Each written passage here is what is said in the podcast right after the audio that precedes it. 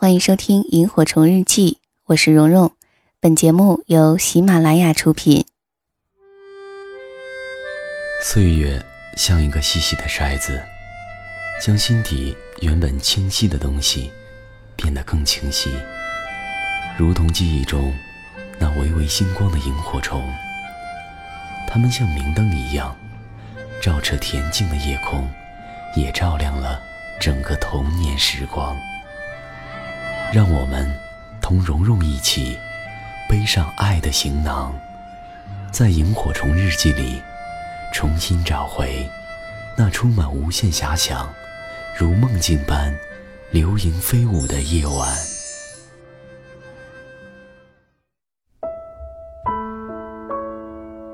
我们在一起的那四年，你是一个连泡面都不会泡、速冻饺子都不会煮的大男孩。衣服会丢一个星期，然后送到洗衣房。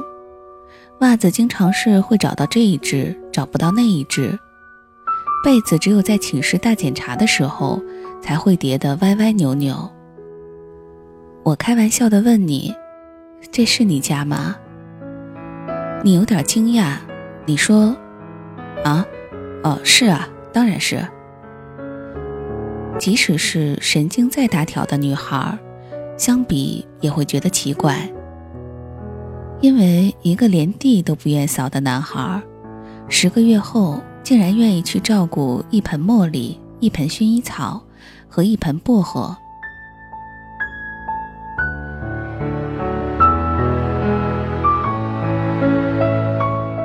我环顾着小小的二十平米的空间，忽然觉得这每个摆设、每个小细节。都对我流露出了深深的敌意。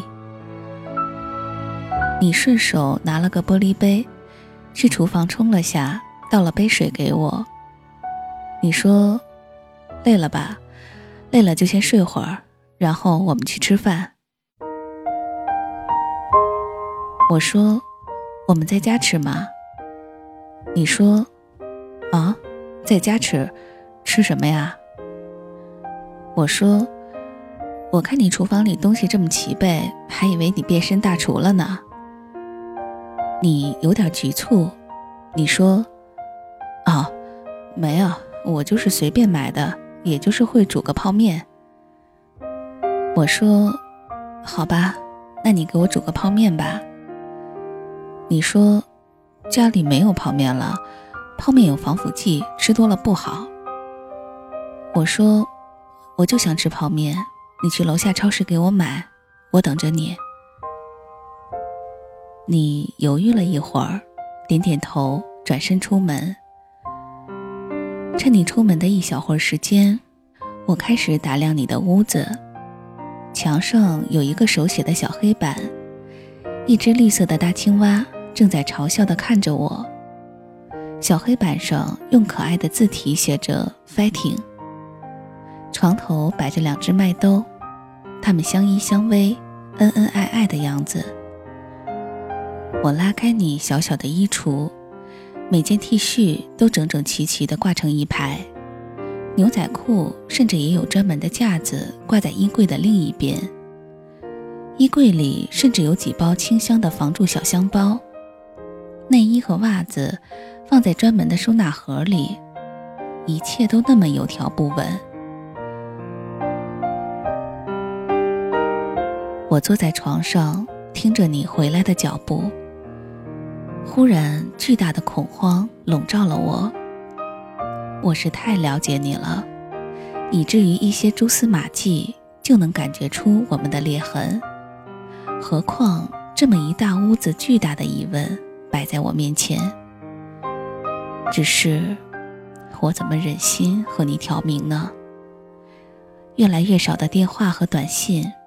越来越敷衍的问候，越来越遥远的距离，越来越多次的未接来电和关机。这次来，我是冒着多么巨大的风险！你带了泡面回来，然后转身进了厨房。我坐在沙发上，抱着格子抱枕，上面有一种陌生的味道。我听见你在厨房里手忙脚乱，最终你还是给我端出一碗粘成一团的面来。哦，原来你还是对厨房的东西一窍不通。那些漂亮的调料瓶，李锦记的蚝油和番茄酱，甚至有宜家的打蛋器和压蒜器，开红酒的起子，它们变成了一个庞大的梦魇，在笼罩着我。你说：“哦，你凑合吃吧，不然一会儿我们出去吃。”你尴尬的笑着，我看着你，着实有些不忍心。我说：“算了，我们还是出去吃吧。”我们出门的时候，我看了一眼厨房，已经是乱成一团了。我亲爱的孩子。你离开我这么久，还是没有学会煮泡面。可是这么看来，你把自己照顾得多么井井有条。我们去吃新香会，这个名字真好，新香会。我一直记得，那是一顿多么心酸的饭。那是一家川菜馆。味道被改良成适合上海人的味道，辛辣少了，变成了甜味儿。服务员高傲冷漠，等位子的人很多。你点了水煮鱼给我吃，你说这儿的鱼和咱们学校的水煮鱼味道是差不多的。你给我夹菜，帮我加酸梅汤，给我递纸巾。我也强迫自己什么都不去想。就让自己默默地吃完了这顿饭，然后一切就让它开始吧。没想到，就连这顿饭的时光都不肯完整的给我。你的诺基亚虽然是震动，但是巨大的嗡嗡的发闷的声音，好像响在我的心上。你看了一下，犹豫了一会儿，没有接。看到我疑问的目光，你有些躲闪。你说公司的电话，我点了下头，电话又响起来了。我说接吧，万一找你有事儿呢。你接了电话，你说我请假了。哦，有点事儿。哦，哦，好的。哦，知道了。你挂了电话，偷偷的看了我一眼。你以为我在和鱼刺做斗争，就看不到你的眼神吗？你以为你的傻丫头就一直一直这么傻吗？什么时候呢？我在想，什么时候和他挑明呢？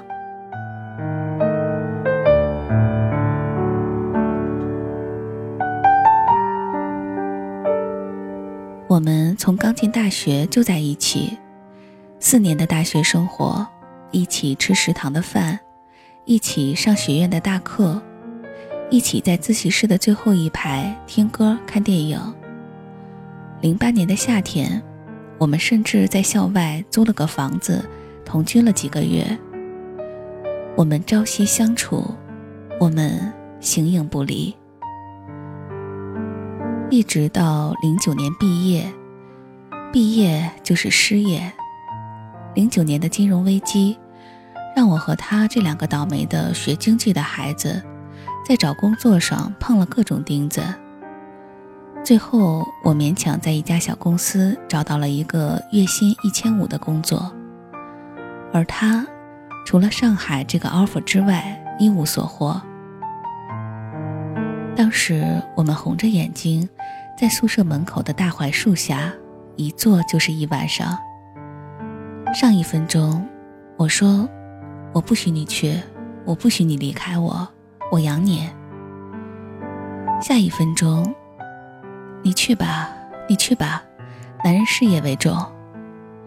上一分钟，我一刻也不愿意离开你。下一分钟。等你稳定下来，我也去找你好吗？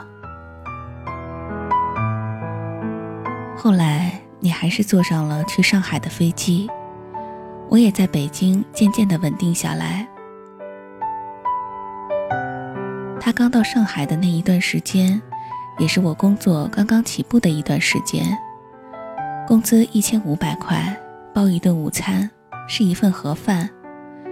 那个时候，我和同屋的姑娘合租在学校附近的房子里，一间大的卧室，两个人住，一个人分摊六百块，水电网加起来一个月的固定支出为七百左右，剩下的八百块。包括一个月的吃饭、交通、手机费。找工作已经把我爸妈给我的钱都花光了，我再也不想管爸妈要钱。而且弟弟也在读高三，父母的大部分心思也在他身上。好在同屋的姑娘帮我预付了三个月的房租，让我暂时有个住的地方。那段日子，每天六点起床。去食堂吃三块钱的早餐，或者从路边买个煎饼，直接就去拥挤的八通线。整个人挤成了纸片，工作繁琐而复杂，马不停蹄的忙到八点，才能走出公司的大门。当看到对面星光天地漂亮的灯光的时候，我总是会忍不住想起他，给他打个电话。十次有八次是被他按掉，然后告诉我他在上班。他的工作比较特殊，中午上班，半夜下班。每当他下班的时候，我都已经睡死过去了。而当我闲下来的时候，他却在一天最忙的时候。这样的生活刚开始的艰辛，让我们彼此疲惫。有的时候，我拖着要死不活的身子回到我的小屋子里，同住的姑娘和男友出去约会，被她男朋友送回家来。姑娘对她男朋友说：“厨房的水管有些拧不紧，总是滴水。”那个男孩子转身去楼下买了扳手，挽起袖子就开始修水管。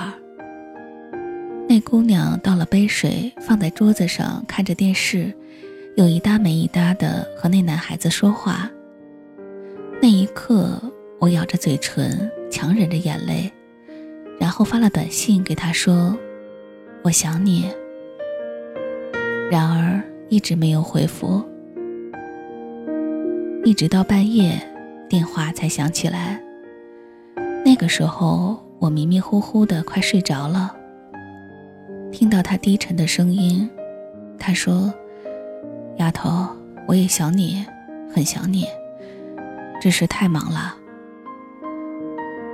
我迷迷糊糊的说：“我知道，没事儿。”其实我真的知道，刚工作那会儿都得夹着尾巴做人，公司里不能随便接电话聊天儿，而且忙起来被老板呼来喝去，真能忘记一切的存在。这段时间，我们甚至连争吵都没有时间。你周末经常加班，你下班的时候，我常常为了明天能六点起床赶早班的地铁而过早的睡觉了。我们一个星期甚至只能打一次电话，短信也只能发送十几条，常常是我发了一条。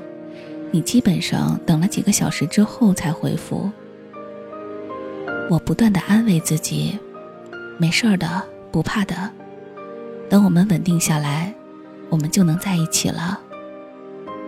他也不断的对我说：“丫头，等我这边稳定下来，你就来上海，不用上班，在家里看看电视，等我回来。”我说：“好，我就在家里什么也不做。”等你回来。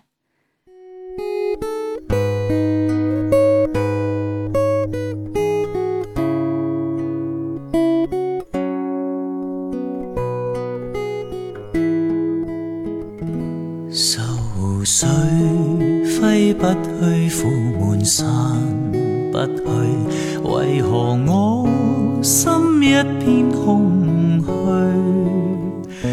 感情已。失去，一切都失去，满腔恨愁不可消除。为何你的嘴里总是那一句？为何我的心不会死？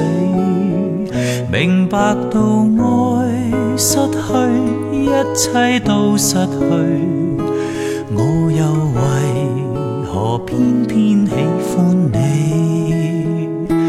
爱已是负累，相爱似受罪，心底如今满情如醉，此际怕再追，偏偏痴心想见你。为何我心分秒想着过去？为何你一点都不记起？情义已失去，恩爱都失去。我却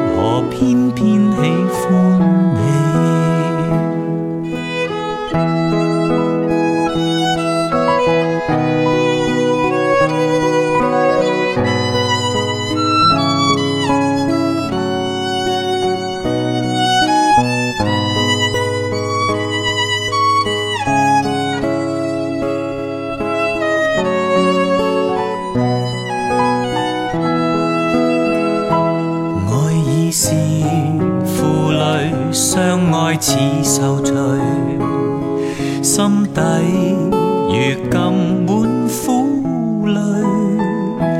旧日情如醉，此际怕再追，偏偏痴心想见你。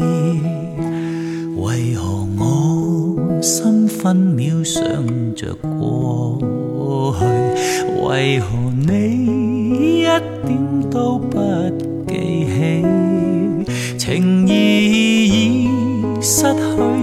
恩爱都失去，我却为何偏偏喜欢你？情义已失去，恩爱